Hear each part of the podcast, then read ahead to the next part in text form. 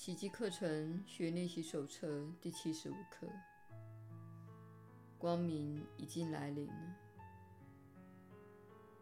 光明已经来临了，你已经痊愈了，你也能够治愈别人。光明已经来临，你已得救了，你也能够拯救别人。你活在平安中，不论你到何处，平安都与你同行。黑暗、混乱及死亡已经消逝。光明已经来临。今天，我们要庆祝你漫长的噩梦终于有了幸福的结局。如今，阴森的梦境已经消失，光明已经来临。今天，光明的时代已为你，也为所有的人开启。在这新纪元。一个新的世界由此诞生了。旧的世界业已过去，且无迹可寻。今天我们会看到一个全然不同的世界，因为光明已经来临。今天的练习充满了欢乐，因为旧的世界已经消逝了，新的世界开始浮现。我们为此感恩不已。过去的阴影再也无法遮蔽我们的眼光，隐藏不了宽恕所带给我们的世界。今天我们要接受这崭新的世界，也是我们真心向往的世界。我们渴望什么，就会得到什么。我们如果真想看到光明，光明必定会来临。在尝试的练习里，我们要全心全力着眼于宽恕所显示给我们的世界。这是我们唯一想要看到的世界。精诚所至，金石为开。今天，真实的世界会在眼前升起，让我们一睹它的风采。我们的眼界会豁然开朗，因为光明已经来临了。我们今天不再去看小我投在世界上的阴影了，我们要看光明。在光明内，我们看到天堂的倒影反映在整个世界上。当你开始做尝试练习时，先向自己宣告这个解脱的喜讯：光明已经来临了，我已经宽恕了世界。今天不要再留恋过去了。让心灵彻底开放，洗净所有过去的观念，提起你自己造出的每一个概念。今天你已经宽恕了世界。此刻，当你注视它时，好似素昧平生，你无法预设它的模样，你只是等候着它的显现。等候之际，请以最大的耐心。慢慢复诵几遍下文。光明已经来临了，我已经宽恕了世界。你明白，你的宽恕必定会带给你慧见。你了解，圣灵并会赐给你宽恕者这种眼光。你相信，此刻他绝不会辜负你的期望。你已经宽恕了世界，就在你观看及等候之际，他必定与你同在。他会让你看到真实会见下的真相，这是他的旨意，而你已经结合于他内了。耐心的等候他吧，他必会现身于你的。光明已经来临了。你已经宽恕了世界。告诉他，你知道你不会失败的，因为你信赖他。也告诉自己，你正笃定的仰望他所许诺的世界。从这一刻开始，你会以不同的眼光去看一切。如今光明已经来临，你会看到上主在太初之时所许诺给你的世界。在这世界内，时间就要结束了。在今天的短视练习中，同样欢欣的自我叮咛：你已经自由了。每十五分钟左右，就提醒自己一次。今天是值得庆祝的特殊日子，向上主的仁慈及圣爱献上你的感恩吧。在宽恕的大能中，欢欣雀跃吧。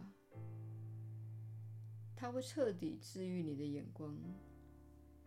你相信这一天是你新的开始，过去的阴影再也遮蔽不了你的眼睛。今天你一定会看见。你所看到的一切如此的赏心悦目，宁愿今天永不消失。接着说，光明已经来临了，我已经宽恕了世界。当你面临诱惑时，就像那好事要把你拉回黑暗中的人说：“光明已经来临了，我已经宽恕了你。”让我们把今天献给庄严宁静，那是上主愿你栖息之地。今天你看见的真实世界，默默地取代那个你信以为真而且罪不可赦的世界。当你庆祝自己的慧见诞生之际，你应该记得，不只把这份庄严宁静保留在你的自我意识里。还需要随时随地看到它的踪迹才行。耶稣的引导，你确实是有福之人。我是你所知的耶稣。当你用这种方式表达“光明已经来临，我已经宽恕的世界”，当你这样说的时候，你便会在自己的内心播下真理的种子，并撤销批判。你会摆脱过去自己所抱持由小我所主导的信念。小我认为批判、挑剔、争论，或是为自己想要之物挺身抗争，会让情况变好。然而，宽恕这个世界，不表示你会变得脆弱。相反的，宽恕代表你与真理一致。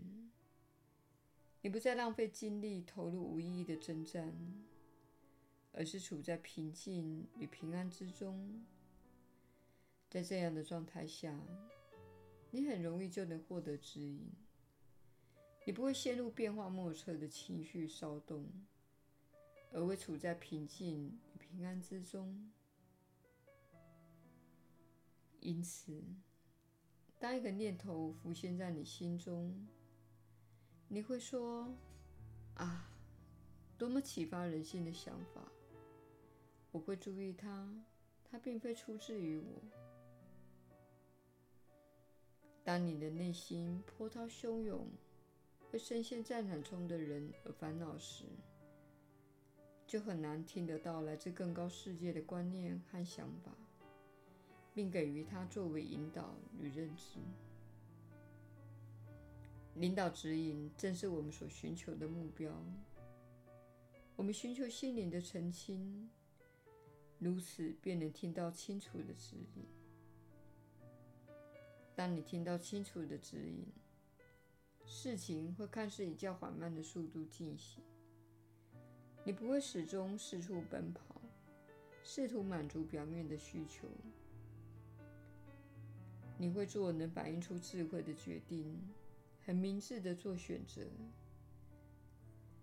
诱惑来临时，你会说：“我不感兴趣，谢谢。我也经历过那件事了。我确实很满意自己目前所走的道路，所以。”请你走自己的路吧。你可以带着喜悦之情说这些话，不需要攻击任何人。你知道，攻击和批判不是你的任务。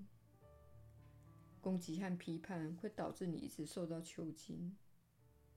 当光明来临时，哦，亲爱的朋友，你所拥有的日子将是多么的美好，充满了灵感及活力。